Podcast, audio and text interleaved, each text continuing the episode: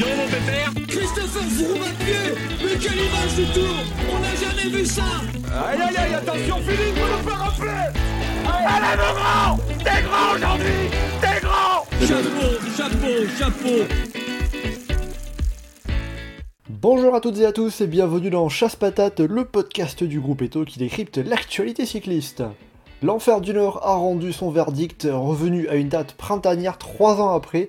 Paris-Roubaix a sacré Dylan Van Barle chez les hommes et Elisa Longo-Borghini chez les femmes. Dans ce podcast, on va revenir sur ce Paris-Roubaix toujours exceptionnel en détail avec les performances des principaux coureurs, avec bien sûr euh, trois de nos euh, spécialistes du groupe Eto. Louis pour commencer. Salut Louis Salut Mathieu, bonjour à tous. Et on a aussi pour compléter l'équipe euh, deux de nos membres qui étaient présents sur le Carrefour de l'Arbre ce week-end et même sur d'autres secteurs samedi. Théo pour commencer. Salut Théo.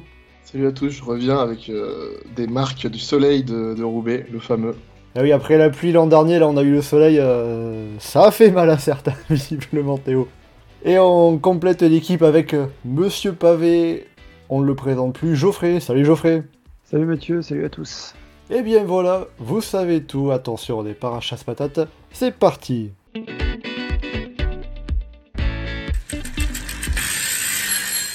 Alors pour commencer, euh, question toute simple, déjà ce Paris-Roubaix, comment est-ce que vous l'avez euh, trouvé? Déjà, je vais poser la question à Louis qui a euh, suivi la course devant, devant la télé, aussi un petit peu derrière l'ordi pour le live tweet euh, sur le groupe Eto. Comment, comment tu l'as senti, vécu ce, euh, ce, Paris-Roubaix? Ouais, en effet, le, live tweet a été très très animé. euh, C'était pas facile. euh, Au début, le début de course, voilà, c'est tranquille, euh, les petits les petits coups d'échappée qui partent, euh, qui se font reprendre. Et puis à un moment donné, la fameuse cassure euh, qui vient semer le trouble. Et là, je me dis, oh là là, je vais avoir du travail. Et euh, et ça a été ça a été une sacrée course, une belle partie de vélo euh, pour les coureurs. euh, C'est vraiment un- une belle édition de Paris-Roubaix. Et qu'on en parlait un petit peu en préparant ce podcast, Geoffrey disait un petit peu ironiquement, ça, ça- ça a mis 40 km à se lancer, Paris-Roubaix. Ouais, ouais, c'est vrai. beaucoup ont été surpris, surtout certains coureurs qui se trouvaient en, dans les dernières positions. Et, et voilà, c'était, on s'y attendait pas. On sait qu'il y a souvent des, portions un peu dégagées en début de course, mais euh, de là à ce que ça casse euh, comme ça, euh, les Ineos, ils ont très bien joué le coup. On, y reviendra d'ailleurs, mais, non, non, en tout cas, ça, a bien lancé la course et derrière, ça n'a jamais décroché. Il n'y a pas eu de moment de pause et ça a été vraiment 6 heures de vélo vraiment très intense. Alors justement, sur ce coup de bordure, on y reviendra avec notamment l'équipe Ineos, mais on a eu euh, Marcel Siberg, qui euh, l'ancien coureur et euh, maintenant directeur sportif chez DSM, qui, a répondu à un autre tweet du groupe Eto, qui a dit ben, Chaque année, ils essaient de couper le peloton à cet endroit. Je comprends pas comment autant de favoris peuvent rester à l'arrière et ne pas être devant, sachant qu'on avait en effet les Van Aert, Van Der Poel, Asgren, même Van Barle aussi. euh, non, Van Barle était devant, mais voilà, il y avait la majorité des favoris qui étaient à l'arrière, qui étaient piégés. Euh, il y avait euh, les Ineos et les Quickstep, sans Asgren principalement, qui se retrouvaient devant. Geoffrey, euh, déjà par rapport à ce, premier point de bascule un peu dans la course, ce, coup de bordure, tu t'y attendais autant que Marcel Siberg? Euh, Est-ce qu'il y a une bordure qui prenne cette ampleur Pas nécessairement? Maintenant, il y avait un petit vent de dos et c'est des zones qui sont exposées, donc on sait que ça peut, ça peut se lancer très tôt. Euh, voilà quoi, Paris-Roubaix. Faut être concentré à 210 bornes de l'arrivée, à, à 50 bornes du premier moment euh, théoriquement très important euh, qui se remarque sur le profil. On avait parlé du collectif Ineos qui allait bourriner à un moment, euh, ça, ça a clairement pas loupé. Maintenant, ça, ça restait quand même quelque chose qui était bien géré par ceux qui étaient derrière, parce qu'il n'y a jamais eu un moment non plus où l'écart est passé à 3 minutes pour le peloton euh, derrière. On, on voyait des images avec Van Aert qui se redressait un peu, Mathieu Van Der Poel qui se contentait de, finir son repas tranquillement et, qui semblait pas inquiet plus que ça à ce moment-là de la course.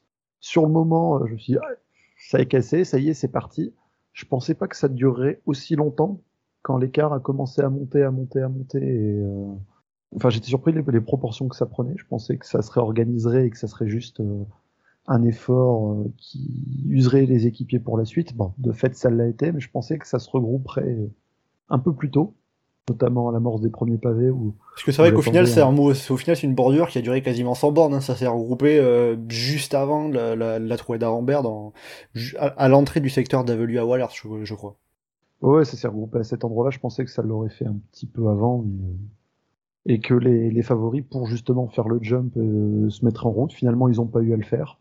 Ça a plutôt pas mal réussi à certains pour venir se replacer dans le coup pour la gagner après. La, la Ineos, on en reparlera après, aura quand même été bien récompensé avec le résultat final. Et après, euh, c'était aussi la preuve que euh, Paris-Roubaix, c'est une course où tout peut se passer n'importe où, en quelque sorte. C'est bien la définition même de, de cette course. Bah, c'est une course qui est unique. on en a eu la démonstration encore là. On, je me souviens qu'avec ceux qui étaient présents, euh, on avait euh, ri un peu ironiquement d'une incrustation qui avait montré au début secteur pavé de Trois-Villes, euh, distance restant de 93 km avant qu'il arrive. Bah finalement ça a quand même pété alors qu'on était encore à plus de 50 bornes du pavé. Donc même la longue transition qu'il y a avant, il peut se passer beaucoup de choses dessus. On a vu parfois des années où c'était du bourrinage non-stop qui faisait qu'il n'y avait aucune échappée à, à Trois-Villes, je pense à, à 2017. Là, cette fois-ci, c'était quelque chose d'autre, avec des bordures une heure avant les pavés. Vivement l'année prochaine. À chaque fois, un scénario euh, un petit peu différent, on va dire. Euh, Théo, comment t'as trouvé, toi, pour ta part, euh, ce Paris-Roubaix?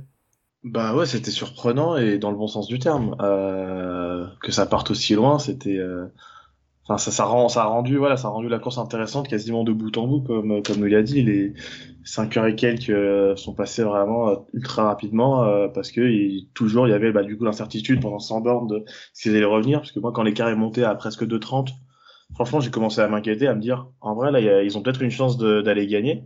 Bon, après, finalement, pas du tout, c'est redescendu très vite, mais, mais du coup, ça a maintenu un, un suspense dans la première partie, qui est la partie, entre guillemets, la plus chiante. Et, euh, et après, bah, le reste, c'est lancé, c'est Paris-Roubaix. Hein. Depuis, euh, voilà, quoi, la trouée, et puis ça enchaîne, et là, ça s'arrête jamais, et il y en a de partout, et c'est ça qu'on aime. Donc, ouais, donc clairement, super édition. Et au niveau ambiance, c'était pas mal au Carrefour de l'Arbre hein? Pas mal. Euh, c'était oui, il y avait un peu d'ambiance, mais euh, moins que d'habitude. Euh, ouais, les Belges, d'habitude, ils font plus de bruit, ils sont plus plus présents. Là, là, un peu moins. Ils étaient aussi peut-être potentiellement moins alcoolisés aussi. Donc, il y avait joue. alors pour ce qui a joué légèrement sur l'ambiance, c'est que cette année, contrairement aux autres, il y avait la police belge néerlandophone qui était présente pour canaliser certains groupes de supporters, disons. Ça a pu jouer sur le taux d'alcoolémie ambiant. Oui, le groupe Forza Lampart, le fameux. Mais euh, ils étaient quand même là. Et euh, mais quand même, euh, dès que dès qu'on voyait Van Aert à l'écran, alors qu que ce soit une crevaison, une attaque, un relais, quoi que ce soit, il y avait Van Aert qui, il y avait un gros plan sur Van Aert il y avait tous les Belges qui se mettaient à crier.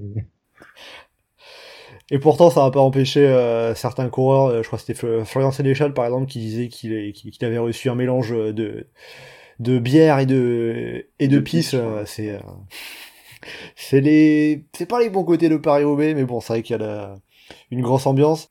Puis comme ça, pour finir rapidement, avant de rentrer euh, dans le vif du sujet, si vous deviez donner une note sur 10 à ce Paris-Roubaix, ça serait quoi ça dépend, on prend quoi comme, on prend quoi comme euh, échelle de valeur? Le cyclisme en général ou Paris-Roubaix uniquement? Ah ben, bah, pour un Paris-Roubaix, on va dire, parce que c'est souvent très animé quand même. Pour un Paris-Roubaix, peut-être euh, peut-être sur du au moins, au moins 9. Sur le cyclisme en général, forcément 10. Ouais, j'aurais tendance à mettre 9 aussi, euh, parce que c'est un des Enfin, Paris-Roubaix, c'est toujours bien, et parmi les Paris-Roubaix, ça fait partie des meilleurs, donc euh, clairement, ouais, 9, ça, ça me paraît une bonne note. Et Louis? Ouais, moi j'aurais mis 8, euh, 8 sur 10, mais 9, je, je suis pas, je suis pas en désaccord. C'était vraiment une belle édition. En fait, on s'est pas ennuyé. Il y a un beau vainqueur. Euh, il y a eu euh, des rebondissements durant la course. Euh, honnêtement, on est passé par toutes les émotions parce qu'on pensait même à 60 km de l'arrivée que que Mohoric avait quasiment course gagnée parce que le, le temps qui lui avait été laissé euh, était euh, beaucoup, beaucoup trop. Enfin, en tout cas, moi, je fais partie de ces gens-là. Mais en tout cas, ouais, ça restera une belle édition. Donc, c'est pour ça que moi, je mettrai un bon 8, 9 sur 10 aussi. Mais non, 8, c'est trop bas. Les seuls moments où il s'est rien passé, c'est euh, quand Van Barle était sur le vélodrome. D'ailleurs, le groupe pour la deuxième place ont eu la gentillesse d'attendre qu'ils finissent de célébrer pour rentrer sur le vélodrome. Et entre le départ fictif et le départ réel, c'est les seuls moments où il s'est rien passé quand même il s'est quand même passé un truc entre le, entre le fictif et le réel, c'est euh, Pascal Carmen qui a chuté et qui a dû abandonner euh, dès le départ. Hein, donc, euh... Ah, puis voilà. euh, oui. Pour finir, euh, petit, petite info, petite stat, euh, c'est quand même aussi le Paris-Roubaix le plus rapide de l'histoire à 47, 45,792 km/h. Le précédent Paris-Roubaix le plus rapide, c'était 2017 avec Greg Van Avermaet qui avait gagné à 45,2 km/h de moyenne. Donc ça, ça ajoute aussi à ce Paris-Roubaix incroyable. Ça prouve mais- qu'ils ont pas décroché, quoi. Oui, voilà, c'est ça. Il y a pas, y a... pendant 200, 250 ans. C'est ça, c'est la confirmation de ce que disait Geoffrey, il n'y a, pas- y a pas eu de moment de, de, de répit vraiment. On va rentrer dans le vif du sujet avec le vainqueur, tout simplement Dylan Van Baarle, euh, le néerlandais qui a enfin décroché une grande victoire, on peut le dire. L'an dernier, il avait remporté euh, à travers la, à travers la Flandre, euh, mais voilà, il commence. euh, là, il n'avait pas vraiment beaucoup de, de victoires. Euh, il me semble qu'il en avait 5 avant ce Paris-Roubaix. Et là, voilà euh, la grande victoire, euh, le premier monument de sa carrière. Déjà, en quelques mots concrètement, comment est-ce qu'on pourrait définir cette victoire de Dylan Van Baarle, euh, Théo? Alors, la définir, je saurais pas dire. Bah, en- enfin, si, c'était un des plus forts, voire le, probablement le plus fort. Donc voilà. C'est souvent ce qui se, enfin, souvent ce qui se passe à Roubaix, donc ça c'est bien. Mais mais au-delà de ça, c'est un coureur qui quand même tournait souvent autour depuis bien des années. Euh, je- il a fait les top euh, 4, enfin top 5, top 6, je crois, genre il y a il y a 8 ans, un truc comme ça, genre 2013, 2014 peut-être, je sais plus. Non, peut-être pas 2013, 2014, 2015. Enfin, il était, euh, il était vraiment bon déjà dès ce moment-là. Il tournait autour et cette année, enfin depuis, ouais, cette année, c'est, c'est lui qui fait la plus belle campagne de, de classique et bah récompensé par la plus belle course à la fin, par la victoire. Donc c'est, c'est vraiment, euh, enfin ouais, je suis, je suis très content pour lui et c'est mérité. Louis? Ouais, bah, comme l'a dit Théo, voilà, il tournait, il tournait autour et, euh, ça vient vraiment le, récompenser. Euh, on sait depuis de nombreuses années que c'est un gros moteur, qu'il a des qualités exceptionnelles euh, et très complet. Et il a bien joué tactiquement, il était très fort et bah, c'est assez logique au final qu'il parvienne à obtenir ce succès sur l'arène des classiques. Geoffrey, pour euh, compléter, on va quand même préciser que euh, Dylan Van Baarle, euh, avant cette édition, il n'avait jamais fait mieux que 16e, c'était en 2016 sur Paris-Roubaix.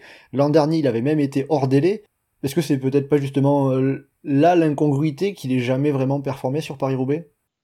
Non, parce qu'au final, il était encore relativement loin. Il y avait des hauts et des bas. Il y a aussi le cas particulier de l'équipe Ineos où les coureurs n'ont pas nécessairement tous l'opportunité d'être leader au moment où ils peuvent l'être pour mettre en avant leur euh, plus haut potentiel. Si on remonte quelques années en arrière, il a pu avoir euh, à, à, comment dire à rouler pour d'autres. Quand il était chez Cannondale, il n'avait pas non plus le même collectif euh, et les mêmes capacités pour s'exprimer ces dernières années, il a plusieurs places d'honneur et il était un peu dans ce registre de coureur sur une course par étape où, bah, comme au Tour des Flandres au dernier championnat du monde, où il est deuxième, mais sans qu'on l'ait vraiment euh, considéré comme un, dans un coureur euh, potentiellement là pour la gagne. Je pense que cette victoire-là va peut-être lui faire passer un cap et le faire rentrer dans, dans une autre dimension et il faudra voir, faudra suivre avec attention comment il sera là dans les prochaines années. Mais sinon, euh, pour revenir à la question que tu avais posée initialement et comment définir la victoire de Dylan Van Baarle, au-delà de ses capacités propres, pour moi, c'est une victoire avant tout collective. Le collectif Ineos a été monumental et, euh, et ça vient concrétiser ce- cette très belle course qu'ils ont fait. Alors, par rapport à ce cap dont tu parles pour Dylan Van Baarle, euh, il avait- donné une interview euh, après le Tour des Flandres, il y a deux semaines de cela, où il disait que le, cap franchi, c'était peut-être notamment qu'il l'a passé l'année dernière, en fin d'année dernière, au niveau des, mondiaux, où le sélectionneur néerlandais, Kousman Ronald, lui a dit Tu es capable de gagner, tu peux le faire, et il allait chercher cette médaille d'argent, et peut-être c'est ça aussi qui lui manquait de se mettre dans un mental de 20 ans. Dans, dans la tête qu'il avait les capacités aussi d'aller chercher cette victoire euh, sur de grandes courses, la médaille d'argent sur les mondiaux et là sur des Flandriennes de, de, très haut niveau. Bah, c'est peut-être ça, ou c'est, enfin, il y, a- probablement de ça, parce que bah, de toute façon c'est lui qui le dit, donc il doit probablement mieux savoir que nous. Et euh, non, mais moi je pense aussi au fait que quand même à la, la Sky, il a quand même beaucoup été utilisé comme équipier, surtout en montagne. Du coup, après, en termes de, euh, bah, de puissance brute, il a, enfin moi j'a- j'avais l'impression qu'il avait un peu perdu euh, de cette puissance et qu'il a retrouvé là en, ouais, en 2021. Et bah, on voit tout de suite que euh, sur les classiques ça paye plus. Après. peut-être qu'il sera toujours aussi fort en montagne, hein, parce que bah, chez Ineos, ils sont bons en montagne quand même. Mais, mais en tout cas, j'ai l'impression qu'il a retrouvé un peu la puissance qu'il avait, qu'il avait un peu avant. Et, et ça joue aussi, je pense, dans sa, dans sa confiance. Alors euh, Geoffrey a parlé un petit peu de l'équipe Ineos dans son ensemble, on va revenir sur la performance euh, d'ensemble, hein, donc de l'équipe de Dave Brailsford. Est-ce qu'on peut dire qu'Ineos, ce dimanche, était l'équipe la plus forte de Paris-Roubaix? Largement. Largement. Ils, font un coup de bordure à- déjà à, à 200 bornes de l'arrivée, même un peu plus. Euh, ils sont bien présents les 7 devant. Ils réussissent à maintenir le groupe et euh, à tenir tête, même plus que tenir tête, parce qu'ils ont creusé l'écart jusqu'à plus d'une minute trente euh, sur un deuxième peloton où il y avait quand même, enfin c'était pas des peintres euh, dans le deuxième. Ils ont eu quelques petits moments difficiles, mais ils ont su quand même se rétablir avec ça. Je pense notamment à la crevaison de Philippe Ogana, mais Philippe Ogana en course poursuite derrière le peloton sur le pavé de Kiev, c'était magnifique à voir le, le virage serré au milieu du pavé, la manière dont il le prend et dont il revient l'organisation collective avec euh, Lucro qui s'arrête pour donner une roue à Filippo Ganna pour que Filippo Ganna reparte plus tôt, sachant que Lucro pourrait ensuite lui récupérer une roue pour revenir éventuellement un peu après. Enfin, tout était parfaitement géré à, la à merveille. On sait que collectivement, quand euh, l'équipe Ineos sait gérer une course et sait mettre en place euh, un plan et qu'ils ont les coureurs pour le mettre en place, ça peut être payant. Ça peut être parfois relativement ennuyeux certains Tours de France, euh, c'est pas ce qui nous avait plu, ce qui nous avait plu le plus euh, nécessairement, mais là sur un Paris-Roubaix. Euh, c'est compliqué de rendre un Paris-Roubaix ennuyeux en même temps. Ah, c'est compliqué de rendre un Paris-Roubaix ennuyeux, effectivement.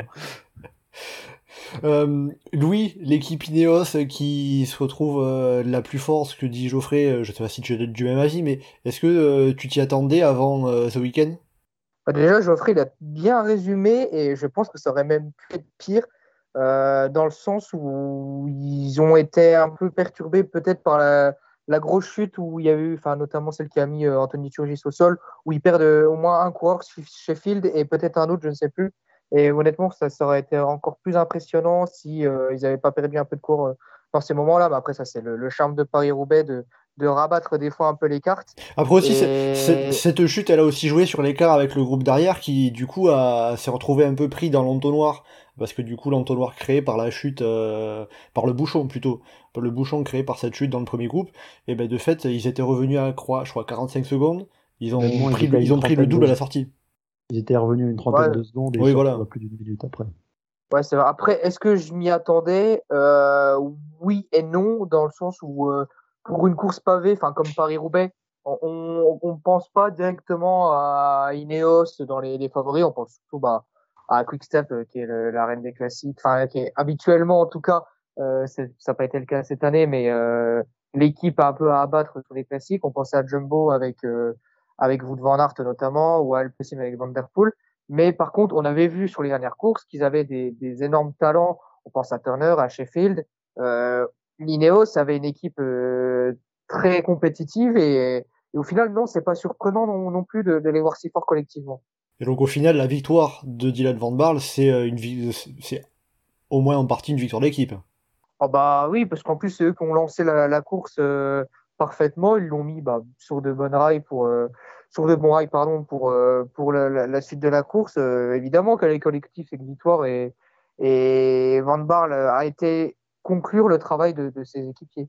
Théo, un petit mot pour finir sur le travail collectif de l'équipe Ineos Grenadiers Ouais, bah, je vais peut-être un peu nuancer les propos là qui de, de Louis et, et. Ils sont, ils ont été très forts, mais du coup, dû à les chutes, etc. Euh, enfin, euh, c'était moins, moi, je l'ai trouvé moins fort que ce à quoi je m'attendais. Alors, j'avais peut-être des attentes trop hautes, c'est possible, euh, parce que vraiment, j'ai vu l'effectif. Moi, j'étais en mode, t'enlèves Cameron Wurf, euh, ils ont tous potentiellement un top 10-15 dans les jambes, quoi. Donc, euh, c'était, ça me paraissait fou.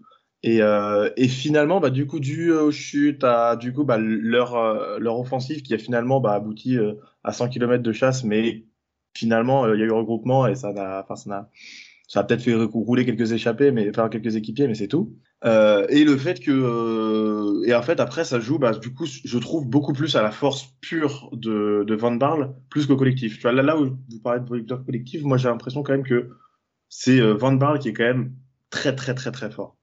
Ouais, mais la course, Théo, la course n'est pas la même. S'ils se mettent pas en route comme ça, tu te retrouves pas à voir un peloton de 15-20 coureurs à la sortie d'Arambert et des coureurs qui rentrent et qui ressortent sans arrêt. S'ils font pas tout ce boulot-là avant, au moment où ils arrivent vers Mont-Saint-PL, dans le peloton, ils sont peut-être encore 40 à 60. Ouais, mais j'ai du mal à... Enfin, pour moi, je pense que le, le résultat final n'en serait pas impacté, en fait. Après aussi, il faut rappeler qu'ils étaient aussi euh, présents en nombre euh, dans, dans, dans le final avec notamment euh, Ben Turner qui, est, qui était là et il y avait pas, ah beaucoup, il y avait pas beaucoup de coéquipiers justement. ils étaient très forts, mais c'est, je, je pense vraiment, voilà, je- dans ma tête, j'avais vraiment idéalisé leur, euh, leur truc avec euh, une force collective, là où je voyais euh, plus un, un collectif, mais au service d'un homme euh, dans ce cas, dans, dans ce cas présent. Ce qui est pas Mais- plus mal dans la, dans l'absolu. Mais pour redéfendre un peu ce que j'évoquais, le- si s'ils font pas tout ce travail en amont, euh, Van Aert, il a beaucoup plus d'équipiers quand il lui arrive tous ces pépins. C'est pas des efforts qu'il a à faire pour revenir à chaque fois dans le peloton.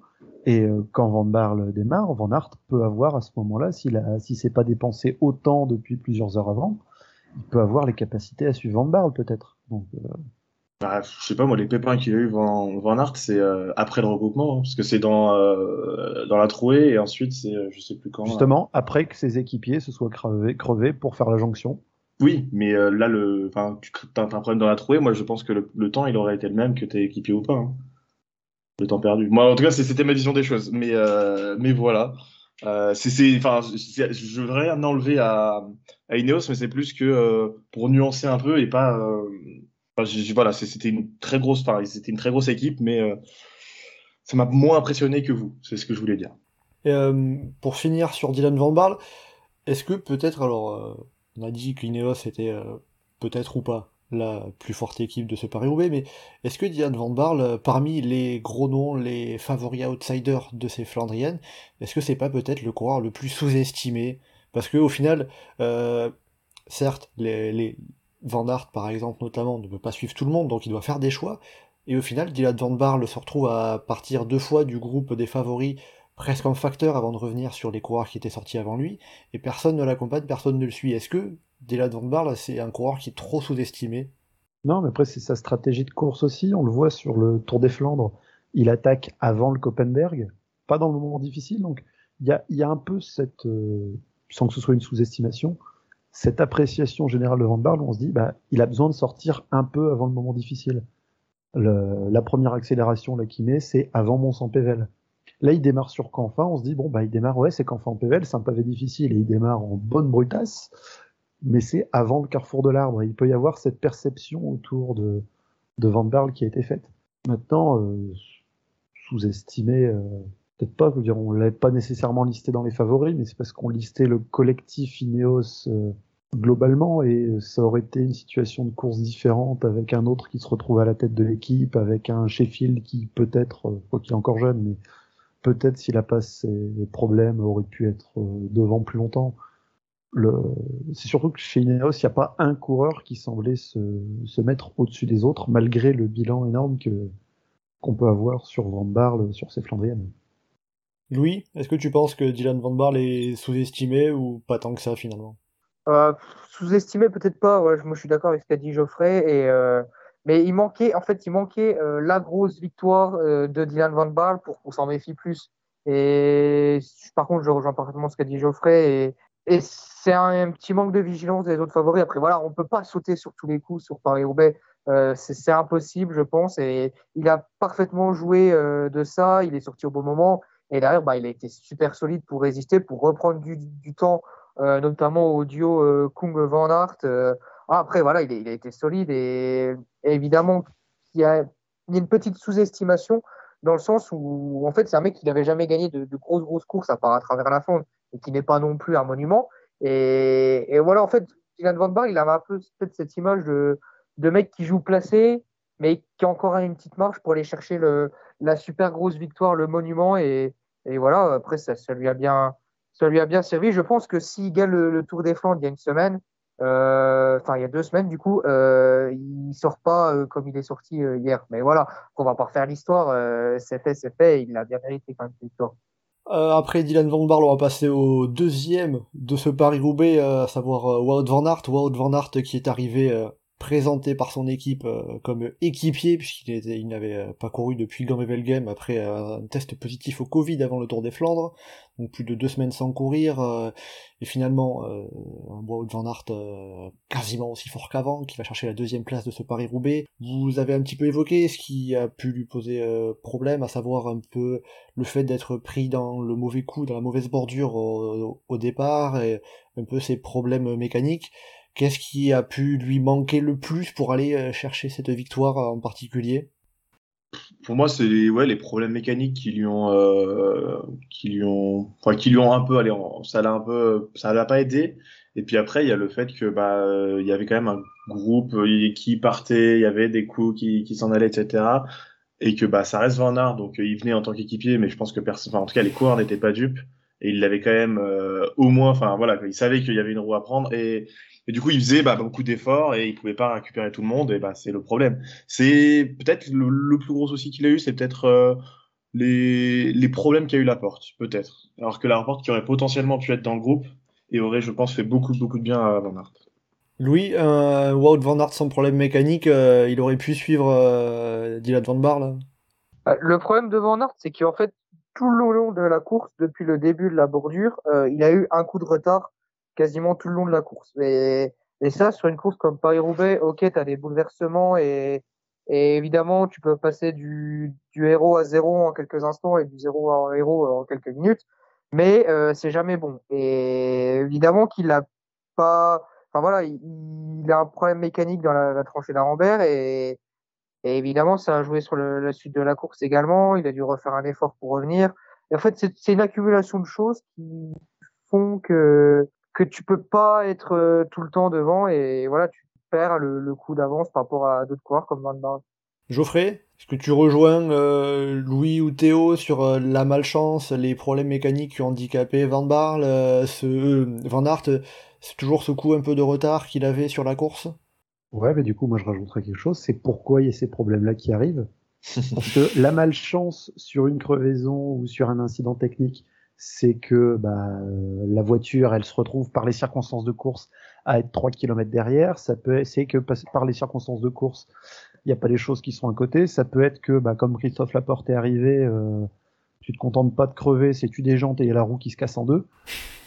Ça, c'est de la malchance. En revanche, l'accumulation de petits pépins qu'il y a eu, ça peut être que le matériel spécifiquement tel que Wout van Aert le voulait régler n'était pas euh, primordial et euh, ça peut être lié du coup au coup de bluff de, alors que personne ne croyait euh, qu'il viendrait comme équipier, de Van Aert qui était pas là euh, à la reconnaissance avec ses coéquipiers jeudi. Et, Donc un peu justement ce, ce, cette petite préparation en plus qui lui a manqué? Mais pour moi, s'il fait la cyclo euh, avec, il peut régler sa... la cyclo, pardon. s'il fait la reconnaissance jeudi avec ses coéquipiers, il n'y a aucun problème. Il peut régler de meilleure manière euh, quel braquet il veut, quelle pression de pneu il veut, et euh, tout ce genre de micro-détails qui ont une importance primordiale dans Paris-Roubaix, bah, ça peut faire que, euh, même juste en ayant repéré les pavés, parce que ça fait un moment qu'il n'était pas passé sur cela, enfin sur cela dans cet état-là en plus, ça fait qu'il peut connaître un peu plus le pavé, qu'il peut savoir que sur tel pavé, faut être sur, euh, quitte à descendre sur le bas-côté, faut être côté droit ou côté gauche plutôt que l'autre. Ça peut être que sur celui-là, il faut absolument pas être sur le bas-côté. Ça peut être que la pression des pneus, euh, non, elle doit être un dixième plus haute ou un dixième plus basse. Ça fait beaucoup, beaucoup, beaucoup d'enseignements qu'il aurait pu avoir directement et qui auraient pu l'impacter euh, sur la course. Oui, parce qu'au final, moi, euh, l'année dernière, on avait eu des pavés euh, mouillés, boueux. Là, c'était pas du tout oui, des ça- pavés très secs, poussiéreux. Ça a rien à voir et tous les pavés des Flandres ont rien à voir avec ceux euh, de, de Paris-Roubaix. On peut renvoyer au podcast de, de la semaine dernière sur les discussions qu'on avait eues là-dessus. Mais pour moi, ce qui lui a manqué, c'est de faire la reconnaissance. Il aurait eu un matériel qui aurait été très légèrement peut-être différent. Il aurait eu une connaissance du terrain un peu meilleure. Et pour moi, c'est ça qui aurait pu faire la différence. Et en dehors de ça, physiquement, euh, il était euh, au niveau de ce qu'on avait, de ce qu'on avait vu euh, les semaines précédentes. Bah, tu vois toutes les merdes qu'il a, il fait deuxième. Alors, ouais, physiquement, c'était pas mal quand même. C'était pas mal. Je te sens un peu exigeant quand même là, pour Wout van Aert. hein. Non, mais le- tu, tu dis physiquement ça allait, bah oui, ça- je veux dire, un mec peut pas finir deuxième de Paris-Roubaix s'il est pas au top physiquement. quoi. Oui, non, non, bien sûr. Ou alors, c'est une condition de course particulière, il part dans l'échappée matinale, le peloton se regarde et on leur laisse euh, un quart d'heure euh, quand il faut pas. et- mais... Il y aura pas ça pour Wout van Aert. mais tu peux pas finir deuxième du Paris-Roubaix le plus rapide de l'histoire sans, voir- sans être en forme. On va continuer euh, de descendre dans le classement avec euh, le troisième homme du podium, euh, Stéphane Kung, le Suisse, qui va chercher le premier podium pour l'équipe de Marc Madio, le groupe FDJ, depuis la victoire de Frédéric Guédon en 1997. Depuis, on n'a toujours pas eu de vainqueur français, mais ça ne saurait peut-être pas tarder. Euh, on va donc revenir sur euh, cette course de Stéphane Kung. Euh, il y a eu un petit peu des, discussions, notamment sur le forum, sur, sur, sur Twitter également. Est-ce qu'on peut dire que Stéphane Kung, pour le coup, lui, a été irréprochable dans sa façon de courir ou pas? Irréprochable ouais, après... s'il n'était pas dans la cassure. voilà, je suis c'est ce que j'allais dire. Vas-y, Louis. Ouais, c'est ce que j'allais dire. Et en fait, c'est là son, son, erreur. En fait, il aurait pu faire ce qu'a fait Van Barle. C'est bête, hein, mais euh, il avait en tout cas, je pense, les moyens physiques pour faire ce qu'a fait Van Barle.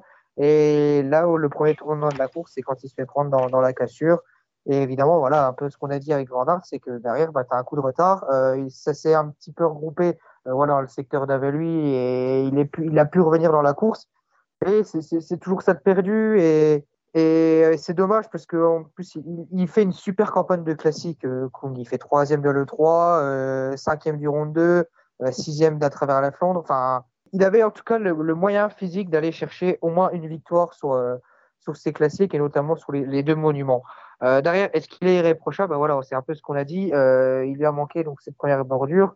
Et derrière, après, ça se joue un peu tactique. on sait que c'est pas forcément le point fort de, Stéphane Kung, mais euh, il s'en sort avec un, quand même un beau podium et euh, qu'il a été, qu'il a, par contre, il a très bien géré le, sprint dans le vélodrome en lançant le premier euh, au virage. C'était parfaitement ce qu'il fallait faire pour quelqu'un qui n'a pas une grosse pointe de vitesse. ça a été chaud avec le retour de De mais finalement, il parvient à garder sa troisième place.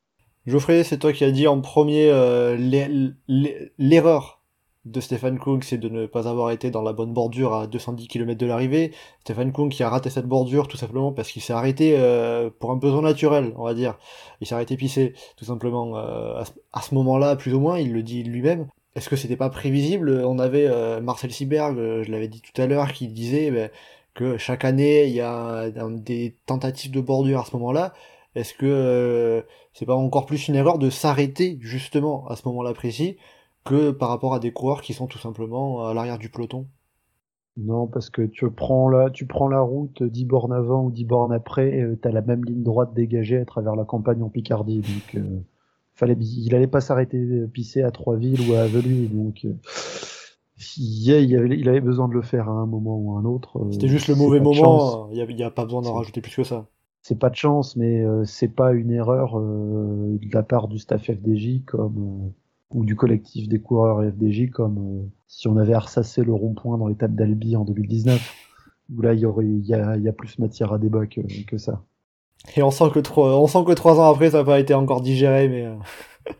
Théo, pour compléter sur la course de Stéphane Kung, euh, il y a quand même du positif. On a regardé ce qui a pas marché pour le Suisse, mais au final, il va chercher podium. C'est une superbe course de sa part. Ah oui, clairement, non, c'est ça en fait. Quand tu posais la question de irréprochable, c'est juste que le terme irréprochable, c'est un terme fort parce que ne pas gagner, avoir fait une course irréprochable, c'est quand même pas. C'est dommage, quoi. Donc, euh, parce qu'il avait le niveau pour gagner. Donc, oui, c'est sûr qu'on peut lui reprocher des petits trucs, de pas être parti en facteur des moments, mais en règle générale, quand même, il a très bien couru, il était très fort et, euh, il mérite carrément son podium. Surtout que, comme Louis l'a dit, euh, sur le vélodrome, il gère parfaitement le truc. Il fallait démarrer en bourrin de très loin pour anticiper le sprint et faire un sprint très long en espérant que certains réussissent pas à remonter. Van Aert a été injouable sur le sprint, ça on s'en doutait un peu. De Vrint a failli remonter. Mohoric euh, s'est retrouvé à pas être capable du tout de remonter.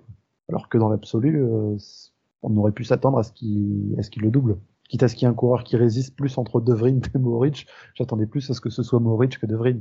Maintenant, il a, il a bien joué pour aller chercher son podium après euh, dans la configuration dans laquelle ils étaient à 4. Et ça, après, c'est euh, l'aléa des 256 km de course qui ont précédé qui fait que ben, un sprint sur un vélodrome après 256 km à l'arrivée de Paris-Roubaix, c'est pas un sprint euh, comme les autres. Et justement, voilà, la configuration de ce, sprint, il a su en jouer.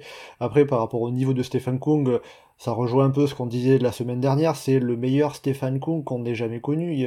avant cette saison, il n'avait jamais fait en top 10 sur un monument pavé, euh, le Tour des Flandres ou Paris-Roubaix. Cette année, c'est cinquième sur le Tour des Flandres et troisième sur Paris-Roubaix. Là, il a vraiment franchi ce cap lui aussi, comme Dylan Van Barle un peu. Et la cinquième place au Tour des Flandres, euh, il a un coéquipier qui fait podium. Donc, euh, en plus, il, il, commence à confirmer un peu plus le, le potentiel qui pouvait être attendu de lui. Surtout pour les Flandriennes, on sait que ça peut être des courses où enfin, sauf sur les très très très très grands champions qui peuvent éclore très tôt, et ceux qui ont un- une édition sur laquelle ils sont sur un nuage et qu'on voit plus vraiment après, ça peut prendre beaucoup de temps à, à attendre à ce que le succès arrive. Quoi.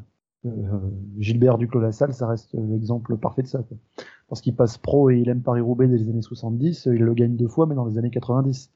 Oui, sur la toute fin de sa carrière, à 37-38 ans, il me semble. euh. Donc euh, l'expérience sur les Flandriennes et encore plus sur Paris-Roubaix a un apport et euh, pour un coureur comme Stefan Kuhn, je pense que c'est pas vrai, c'est vraiment loin d'être trop tard pour espérer euh, gagner Paris-Roubaix dans les années à venir.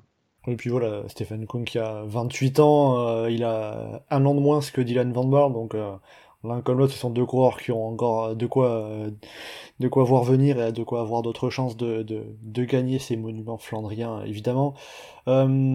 Euh, on va continuer avec un petit mot sur un coureur qu'on a beaucoup vu, euh, comme pas mal depuis le début de la saison, Matej Mohoric, qui était euh, à partir du moment à peu près de la mi-course, ou même un petit peu avant, qu'on a vu à peu près tout le temps devant. Euh, Qu'est-ce qu'on peut dire sur Matej Mohoric euh, Est-ce que peut-être il en a trop fait en quelque sorte? Bah, vu le sprint sur Vélodrome peut-être, après il restait très très très très costaud. Euh, les pavés partent en sec, faut bourriner et euh, ça colle bien au personnage de Matej Mohoric. Louis? Ouais, plus, c'est un corps qui est à l'aise techniquement, euh, super fort. euh, il est partout, Matej. euh, honnêtement, tu le vois euh, sur une course, il vient te refaire une performance derrière sur un autre profil. Euh, ouais, c'est, il est vraiment dur, euh, dur à affronter, je pense, pour, pour ses adversaires. Et il a encore bien, bien failli créer un petit peu la petite sensation comme il l'avait fait sur, euh, sur Milan-San Remo. Et honnêtement, voilà, il, il s'est retrouvé dans une situation de course qui lui a été très favorable à un moment donné euh, avec euh, 2 minutes 30 d'avance sur le, groupe des, autres leaders. Euh, il, a, il a failli faire le, bon coup et, s'offrir la, victoire, mais, euh, il a finalement été rappelé à l'ordre par les dieux de- des crevaisons, euh, puisque la crevaison lui est tombée dessus, euh, je ne sais plus dans quel secteur. Euh, peut-être même que c'était plus sur un secteur, peut-être que c'était sur, euh, sur de la chaussée, euh, sur de la route. Et, euh, Il me semble que c'est, il, me- semble qu'il s'en est rendu compte sur un secteur. Euh, alors je me souviens plus précisément, mais il a dû changer. Il a, il, il s'est rendu. il- on, on le voit parler à l'oreillette sur un secteur pavé, je sais plus lequel précisément. Et euh, ap- à la- après le secteur, à la sortie, il change de vélo, il laisse Tom De Vrij partir tout seul. hein. Il me semble que c'était ça à peu près.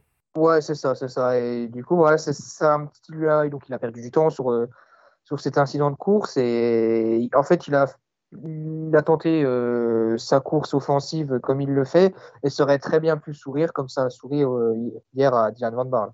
Théo, pour euh, finir un petit mot sur Matej Mohoric, euh, je l'avais pas forcément prévu, mais c'est toi qui m'as rappelé que Matej Mohoric il a été extrêmement costaud et qu'on pouvait pas passer à côté de lui dans ce débrief. hein. Ouais, c'est ça en fait. Je, enfin, j'ai voulu en parler un petit peu juste parce que pour moi, il fait partie du trio des trois, ouais, les, trois plus forts en fait de, de ce Paris-Roubaix. Donc on a parlé de Dylan Van Baarle qui a gagné et qui était euh, peut-être potentiellement le plus fort. Wout van Aert qui a eu quand même quelques mésaventures et qui quand même fini arri- arrive à faire deuxième, qui était aussi très très fort. Et euh, je pense que que Mohoric était le troisième homme de ce de ce Paris-Roubaix parce que vraiment il a lancé la course de loin. Il a, euh, enfin quand ils étaient à à 4, enfin à 3 sou- surtout. euh, c'est lui qui prenait 80% des relais.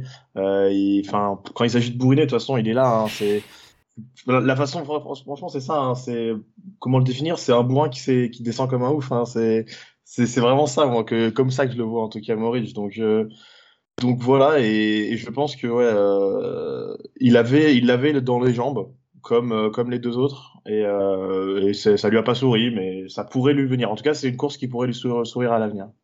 Alors on va pas parler, on va pas évoquer euh, tous les coureurs de stop 10 parce que sinon on en aurait pour 3 heures, même si on aurait bien envie, avec une pensée Alors, notamment. Mathieu, je me permets de te couper quand même parce que avant qu'on parle d'autre chose, un petit mot quand même sur Tom. J'allais justement le dire quand même, Tom De Vrij, Ah. faut quand même le, le- Parce que justement par rapport à ça, euh, une petite anecdote sur les coulisses du week-end de Gruppetto de, de Paris-Roubaix. Samedi soir, il devait être 23h30, minuit. On se faisait avec Théo et avec les autres membres du groupe Eto qui étaient présents une petite euh, review de la start list et on réfléchissait à quel serait le coureur qu'on attend surtout pas et qui va finir dans le top 5 et on l'a pas listé. Ouais, alors qu'on a, on a listé genre ouais, une On a listé trentaine un- de un noms, tiers des quarantaine de noms, Ouais, et il était pas dedans. Est-ce que vous avez listé euh, Laurent Pichon? Euh, non plus. non plus. Ah bah dis donc.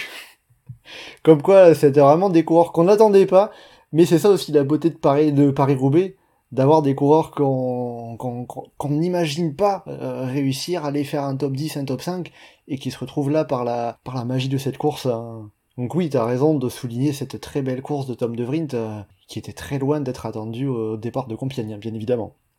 Euh, mais donc voilà, on n'aura pas le temps, bien sûr, de, parler de tout le monde, de tous les coureurs, tous les membres du top 10 euh, même. Un mot sur Mathieu Van avant de, on gardera les quick step après avant de parler des Français, mais un petit mot sur Mathieu Van Der Poel, 9 il a été décevant, on peut dire, sur ce Paris-Roubaix? Bah oui, parce qu'on attendait un peu plus de lui. Après, la place de 9 en elle-même, clairement, à partir du moment où il est plus dans le coup pour aller chercher sur le podium, on l'a pas senti hyper motivé pour aller se battre pour une sixième place euh, jusqu'au bout. Parce que, je pour Mathieu Van Der Poel, finir sixième ou neuvième de Paris-Roubaix, c'est pareil. Donc, euh, un peu comme Lampard, on en reparlera après, qui, une fois que le podium était perdu, euh, c'est un peu relevé. voilà quoi, là, il est plus dans le course pour le podium, c'est en ça que c'est décevant. La place en elle-même a plus beaucoup de signification pour ce genre de coureur. Louis, je te voyais un petit peu de ligner de la tête, t'es pas forcément d'accord? Ah, En fait, le, Mathieu, il a une, une prépa un peu perturbée au début, il faut s'en souvenir, il a eu des, des problèmes de dos. Euh, derrière, il fait quand même une campagne de classique euh, absolument euh, exceptionnelle, compte tenu de ce, de ce souci de préparation. Euh, troisième de San Remo, euh, la victoire au Ronde 2, quatrième à l'Amstel, et derrière, donc derrière cette neuvième place à, à Roubaix. Peut-être qu'il lui a manqué un petit peu de, un petit peu de caisse dans cette préparation pour qu'il tienne sa forme qu'il avait eu au round 2 euh, bah, deux semaines de plus. Et voilà, on l'a senti quand même un petit cran en dessous des, des, des autres leaders. Voilà, on parlait de, de Koum, de Van Aert. En fait, la déception, on senti, on le sentait déjà à l'Amstel qu'il était un petit cran en dessous, et ça s'est confirmé une semaine après euh, à Roubaix. D'ailleurs, à ce sujet, le, Roubaix aurait eu lieu à sa place traditionnelle après le round 2 et avant l'Amstel. Mathieu Van aurait peut-être été, beaucoup plus compétitif. Parce que on est aussi pour euh, dire le, on l'a senti que sur le rond 2 puis bah, Haute-Vars quelques jours avant que là il était vraiment au top. Et euh, à l'Amstel on a commencé à le sentir moins bien. Là Paris Roubaix bah, c'est la continuité de ce moins bien il pouvait pas non plus rester à être à fond au mois d'avril s'il ambitionne toujours de participer euh, au Giro euh, au mois de mai oui, c'est en quelque sorte, on parle souvent un peu des pics de forme. Son pic de forme à Mathieu Van Der Poel, lui, c'était sur le Tour des Flandres. Ah bah clairement. la semaine qui fait, euh, il fait deux classiques flandriennes la même semaine, il gagne les deux. Euh, le, pic était bien ciblé. Euh, Théo, est-ce que tu as un mot pour sur Mathieu Van Der Poel? Pas, pas, pas, grand chose à rajouter. Hein. C'était, je suis plutôt d'accord avec ce qui a été dit. Hein. C'est c'est ça, il a, comme, euh, comme lui l'a dit, euh, enfin, la préparation était tronquée, donc euh, il a réussi à arriver très très vite en forme, mais du coup, difficile de tenir ce, ce pic de forme bah, sur trop longtemps. Là, ça fait, il y a un mois d'écart entre San Remo et Roubaix. Donc c'est sûr qu'à la fin, à la fin du mois, bah, tu, tu ressens la différence et, et c'est normal. Donc il a pas fait d'erreur d'ailleurs. Moi je pensais à un moment quand quand, il, quand ça commence à se regrouper, je sais plus à combien de kilomètres de l'arrivée, je, je, me suis dit vraiment on l'a pas vu de la journée, il court parfaitement, c'est nickel et c'est, enfin, c'était parfait, genre un peu comme au ronde, et euh, finalement, juste, bah, il avait pas les jambes, en fait, tout simplement. Parce que justement, le fait de pas s'être trop montré, pour toi, c'est plus qu'il était pas au niveau, plutôt que euh, vouloir se préserver autant que possible. Hein. Bah, je pense que c'était les deux. Il, a, il avait pas d'intérêt à rouler particulièrement. Euh, il a fait l'effort pour revenir sur Van Aert où il paraissait fort. Et, euh, sinon, bah, après, il a vu qu'il avait peut-être pas forcément des jambes de feu. Et du coup, bah, il s'est dit, bah, autant garder un maximum et, tenter de tenir le plus longtemps. Euh, avant de passer aux Français, on va finir sur euh, une équipe dont on avait déjà parlé la semaine dernière euh, et qui été encore en difficulté, même si Yves Lampart est passé euh, tout près d'aller chercher le podium. C'est donc l'équipe Quickstep de Patrick Lefever avec seulement un, coureur dans le top 10, Yves Lampart dixième, c'est déjà un top 10, euh, faut rappeler quand même, euh, Geoffrey avait sorti la stat la semaine dernière et sur la, présentation de, de Paris-Roubaix sur le forum du groupe Eto, que les équipes de Patrick Lefebvre ont toujours été dans le top 10 de Paris-Roubaix, sauf en 2011, donc c'est quand même une sacrée stat qui se continue. Mais là, au final, on regarde de toute cette euh, campagne de Flandrienne depuis le début de la saison, depuis fin février, est-ce qu'on peut dire que c'est la pire campagne de Flandrienne de l'équipe Quickstep? Bah oui, clairement, si on a envie de dire euh, de regarder le palmarès et de ce qu'ils ont récupéré, euh, on va pas se dire ah ben c'est pas si mal que ça quand même parce qu'ils ont gagné Kurn Bruxelles Kurn.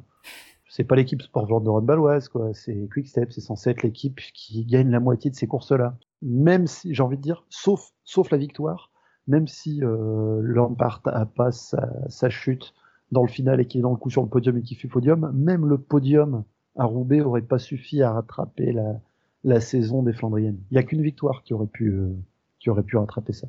Parce qu'au final, j'ai fait la liste, le, le, le, les résultats de l'équipe Quickstep sur les principales courses flandriennes. Euh, en, en enlevant Kurn Bruxelles Kurn, en regardant Lop Lop, le Grand Prix E3, Gand Wevelgem à travers la Flandre, le Tour des Flandres et Paris-Roubaix de 2003 à 2022, euh, il y a toujours eu au moins un podium pour l'équipe Quickstep. Et là, c'est au mieux une neuvième place sur le sur Lop et Newsblad. Ça, ça va revenir à la même question que j'avais posée la semaine dernière, mais je ne vais, vais, pas la poser à Geoffrey qui va répondre la même chose. Mais Louis, comment est-ce qu'on explique ce raté de l'équipe Quickstep? Euh, comment l'expliquer euh, Je sais pas. Je, tu sais, suis pas directeur sportif. Honnêtement, euh, au, moment de la course, euh, je sais pas si les décisions qui sont prises sont bonnes. Euh, il y a évidemment le, le facteur mécanique qui joue beaucoup sur les, les courses. et puis, bah, les, les formes. Après, est-ce que les, les coureurs sont arrivés en bonne forme avec le bon entraînement bah, pour ces classiques bah, Vu le fiasco collectif, bah, c'est un petit peu à en douter. Euh, celui qui m'a déçu, en tout cas sur les, les classiques euh, Flandriennes, c'est Casper Asgreen, parce que euh, vu comment il est arrivé super fort à Australie Bianche et il avait fait une impression euh, magnifique, on s'est dit bah, il va faire une, il va être super fort sur les Flandriennes et, et au final bah, ça n'a pas été trop le cas. Alors évidemment bah, voilà il y a le, facteur mécanique, mais mais derrière il n'y a, a, pas eu un seul il n'y a pas eu un seul leader pour vraiment porter l'équipe et, en fait chaque course était un peu bah un coup, ça va être Lampaert, un coup, ça va être Sénéchal, peut-être, un coup, ça va être Asgreen. Et au final, bah, on n'a on a jamais eu vraiment de, de leader qui porte l'équipe. Et même si c'est la force normalement du, du collectif Quickstep, euh, bah voilà, ça, ils n'ont pas réussi à se mettre en évidence. Théo, d'un œil extérieur, euh, qu'est-ce qui a pu se passer pour l'équipe Quickstep euh, pour avoir euh, autant de difficultés? Euh, Ce qui a pu se passer, bah, je pense typiquement sur cette course-là, que euh, Quickstep était fort, mais on était très malchanceux. Parce que Sénéchal était très fort, mais il chute à Mont-Saint-Pével. Euh, Lampart était bien placé. Enfin, franchement, ils avaient, ils avaient leur carte. Hein. Ils, enfin, pour moi, ils avaient le niveau d'un Quickstep quasiment habituel. Mais, euh... La malchance, c'est parce qu'il leur est tombé dessus depuis, de, même depuis octobre dernier, le Paris-Roubaix, on avait vu le Paris-Roubaix boueux, on les avait vus tous pris dans des ennuis mécaniques à tout va. On en avait parlé la semaine dernière, le Tour des Flandres, Casper euh, Asgren, euh, pas si mal finalement, mais qui a un pépin mécanique sur le Copenberg et qui doit laisser filer tout le monde. C'est c'est un peu une constante maintenant chez Quickstep, non? Alors, je vais reprendre ce que j'évoquais un petit peu tout à l'heure. Dans le cadre des chutes et de la malchance sur Paris-Roubaix, euh, tu as ton vélo qui pète sans arrêt parce que t'as pas bien préparé le matos pour un Paris-Roubaix plus, plus vieux comme c'était le cas l'année dernière. C'est pas de la malchance c'est que l'équipe était mal préparée. T'as tes deux meilleurs coureurs qui rentrent dans des spectateurs, ou plutôt des spectateurs qui rentrent dans les coureurs, selon la manière dont on veut le voir. Là, pour le coup, c'est de la malchance. Bon, Lampard aurait pu être sur le haut du pavé plutôt qu'essayer d'être sur la bande asphaltée sur le côté. Ça, c'est euh, quelque chose d'autre. Mais euh, l'impact avec le spectateur, euh, ça fait partie des choses qui peuvent être comptées quand même comme de la malchance. Oui, c'est difficilement contrôlable. Ah, sauf si ASO remettait un peu plus de des plots jaunes et noirs qu'on voit d'habitude que sur les Champs-Élysées et des, et des rubalises pour bloquer l'accès à ces bandes roulantes. Euh, après là en fait, ça, après là en fait c'était présent, mais sauf dans l'espèce dans, dans l'espèce de S qu'on avait sur ce sur euh, sur ce secteur de de M. Bah ouais, c'est dommage quand même. On empêche les coureurs d'être sur l'asphalte sur le côté, sauf pile à l'endroit où ils ont intérêt à y être parce que ça coupe le virage. Ah, des fois, il faut pas trop pas trop chercher certaines décisions. Euh, non, mais là pour le coup, la c'est vraiment de la malchance parce qu'il peut être dans le coup sur le podium. Ça fait juste que bah, l'immense fan club qu'il a euh, au Carrefour de l'Arbre, nous, ça nous a fait un moment euh, assez spécial à vivre, en plus de la note artistique de la chute, où il y a. au moins, c'était télégénique, quoi. Mais c'est vrai qu'au final, Lampard, pour revenir un petit peu sur sa course, c'est pas juste sa chute, c'est pro les problèmes de l'équipe Quickstep. Il avait fait une, une, course assez juste finalement, peut-être. Ah, une très belle course même.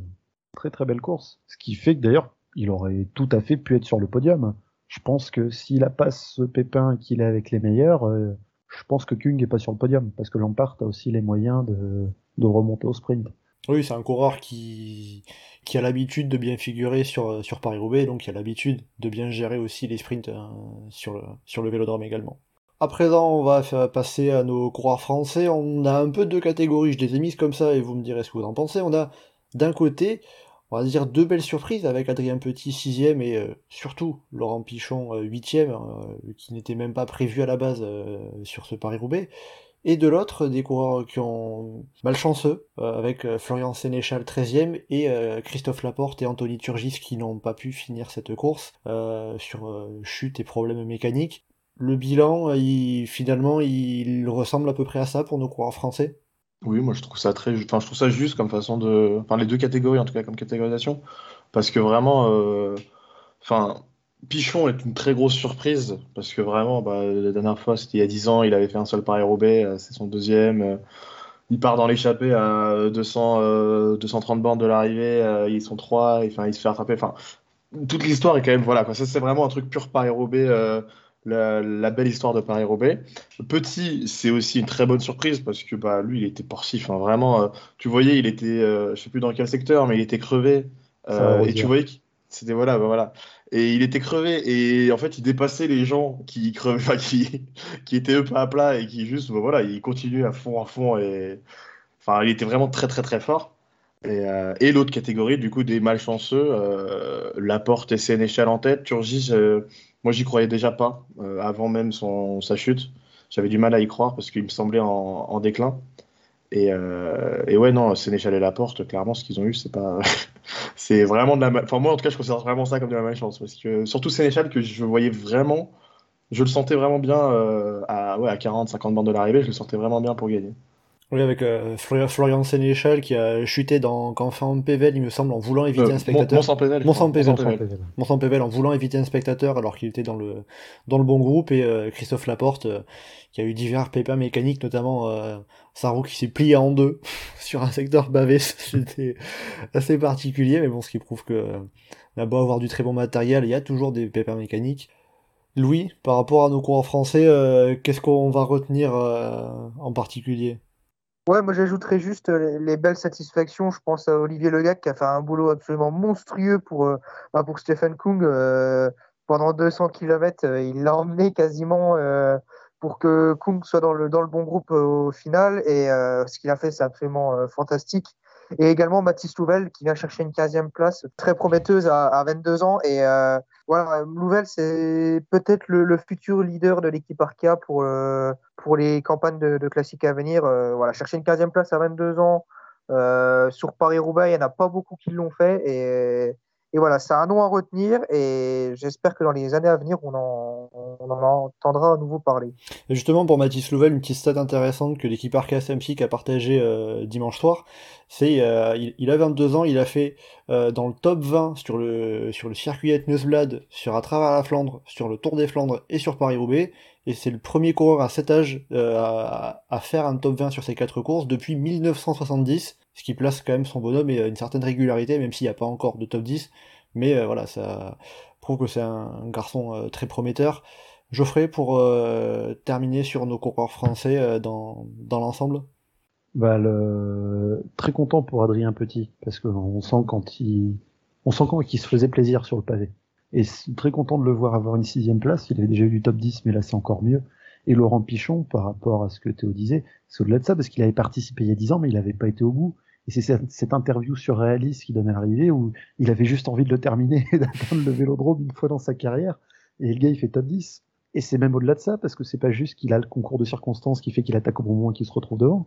Si on se souvient du tout début de la course, quand il y a un trio qui sort et où il est avec un Biélorusse, avec un Weinzol, il est déjà dedans. Il est déjà devant il, se lance juste pour partir dans l'échappée matinale complètement lambda en début de course.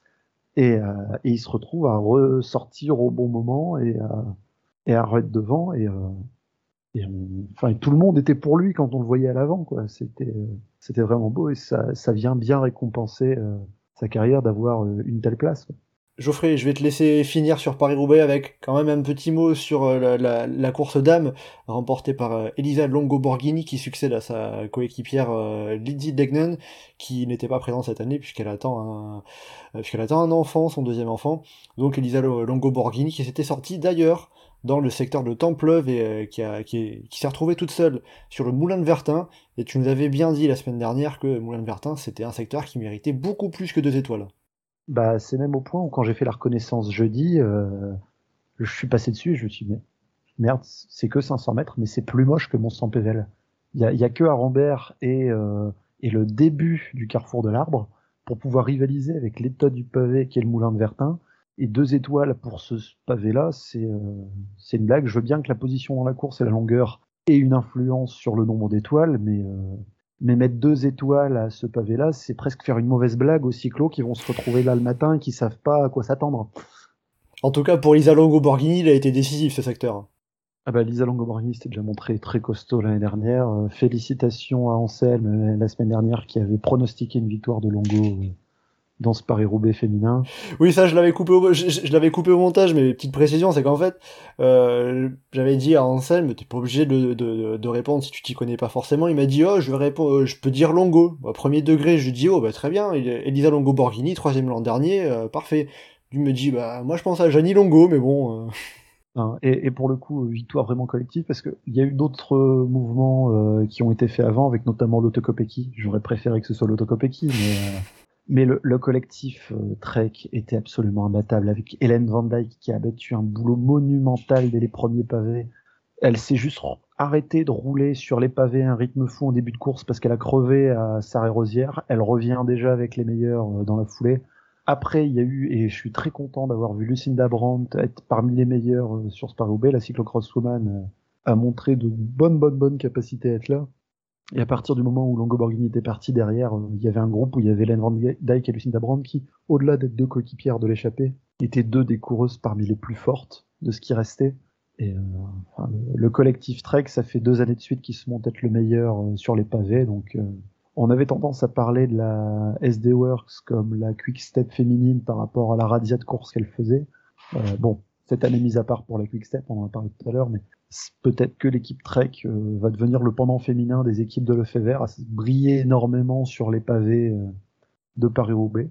Parce que pour le moment, c'est un 2 sur 2, et l'année dernière, elles faisaient un et 2, cette année, elles font un et 3. À voir euh, ce qu'elles vont faire l'année prochaine. Bon, ben, en tout cas, il y, a de, y, a de quoi faire, c'est une équipe très solide. Et je me permets un, une petite félicitation pour Victoire Berthaud, la jeune pistarde qui, était pas nécessairement dans les meilleurs euh, assez loin, mais qui, euh, elle, a pas encore 22 ans pour le coup, parce qu'elle aura 22 ans seulement euh, cet été. Termine première française et 17e. comment dire, dans, dans le... Dans le groupe qui s'est joué la, la 13e place. Hein. C'est ça. Vraiment, grande, grande, grande félicitations à elle, parce que tu mettais en avant Mathis Louvel côté masculin, mais voilà quoi. Victoire Berthaud, elle fait 17ème, elle est encore plus jeune que Mathis Louvel. Et ben voilà, chez les femmes, on a de, de l'avenir aussi, bien évidemment, pour euh, après ce deuxième Paris-Roubaix euh, féminin de l'histoire. Alors bon, on dure, on dure, on dure, on a quand même, on va faire un petit mot, un petit pronostic sur les deux grandes courses qui arrivent cette semaine. Mercredi, la Flèche Wallonne et euh, dimanche, Liège-Bastogne-Liège. Julien Alaphilippe et Tadej Pogacar vont remettre leur titre en jeu pour les courses masculines. Euh, très rapidement comme ça, je vais vous demander chacun euh, votre euh, pronostic, alors que alors que Geoffrey me rappelle que Victor Berthaud euh, vient de Fourmi. Geoffrey, ton vainqueur justement pour la flèche wallonne, ce serait qui? Euh, Katarzyna Nuvadoma Pour les femmes, donc voilà, je, je t'attendais sur ce terrain, et pour la course masculine? Bah, Je vais être original, je vais dire Julien Lafilippe. Bon, ben Julien Lafilippe, euh, qui continuerait à être euh, invaincu.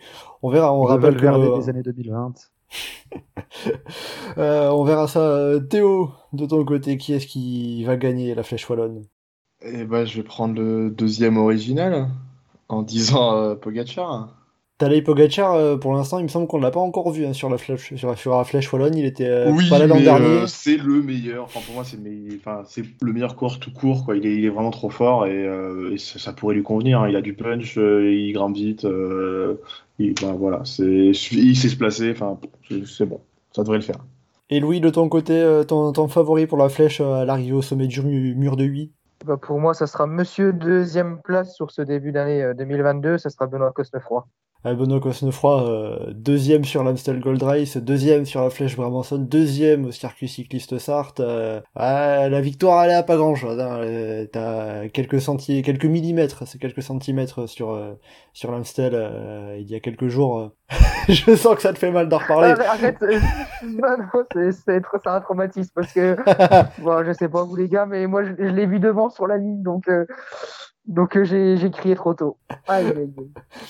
Bon, mais on verra, on, on verra mercredi euh, Benoît Costefroid d'ailleurs qui a, des- qui a pour lui, pour lui pour le coup déjà participé à la flèche et euh, il avait même fait podium en 2000 euh, 2020.